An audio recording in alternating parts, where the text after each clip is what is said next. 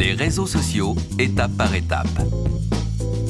Avec la nouvelle génération du Web, les réseaux sociaux font maintenant partie de la vie de tous les jours.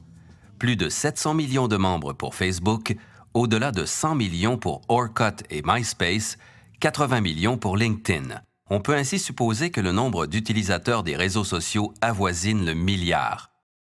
Pour rejoindre l'un d'entre eux, vous aurez besoin d'une connexion Internet et d'amis.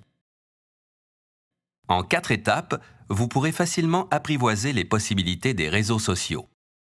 La première étape consiste à vous inscrire à un site de réseaux sociaux en fournissant les informations habituelles, nom et prénom, nom d'utilisateur, courriel et mot de passe. On vous demandera par la suite de remplir un formulaire avec des données personnelles. Ces données pourraient être utilisées par des tierces parties. Il faut être conscient de ce que cela peut signifier. Ne mettez pas trop d'informations personnelles, surtout si vous êtes en réseau avec vos étudiants. Par contre, si vous n'en fournissez pas assez, les réseaux comme LinkedIn pourraient perdre de leur utilité. Il s'agit d'un réseau qui sert à créer un réseau de contacts professionnels. Il n'en tient qu'à vous de configurer adéquatement les paramètres de sécurité.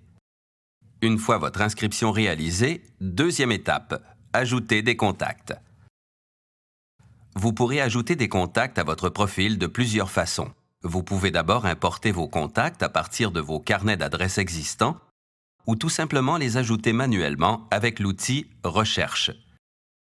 Il est préférable d'indiquer le courriel, qui est unique, plutôt que le nom, car on risque de retrouver des homonymes. Troisième étape. Après avoir créé ces liens avec vos amis, vous pourrez échanger des informations et participer à des groupes d'échange.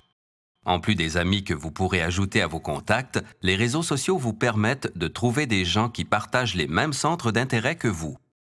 Il vous suffit de faire une recherche sur un de vos centres d'intérêt. Ainsi, vous trouverez des groupes ayant les mêmes préoccupations que vous. Ensuite, vous pourrez participer à des échanges avec eux. Par exemple, si vous vous intéressez particulièrement à la physique nucléaire, vous trouverez des groupes qui discutent des enjeux liés à ce sujet. Quatrième étape. Vous pouvez contribuer au réseau en y ajoutant vos propres éléments, comme des photos ou des impressions, réflexions, réactions, etc. Sur Facebook, en allant dans la section Photos, il vous est possible d'envoyer les vidéos et images que vous voulez partager. N'oubliez pas, ce que l'on dépose sur Internet devient en quelque sorte public. La vigilance est de mise.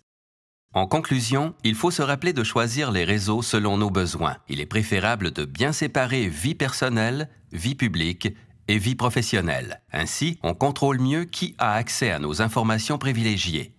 Maintenant, à vous de créer un réseau pour vos étudiants.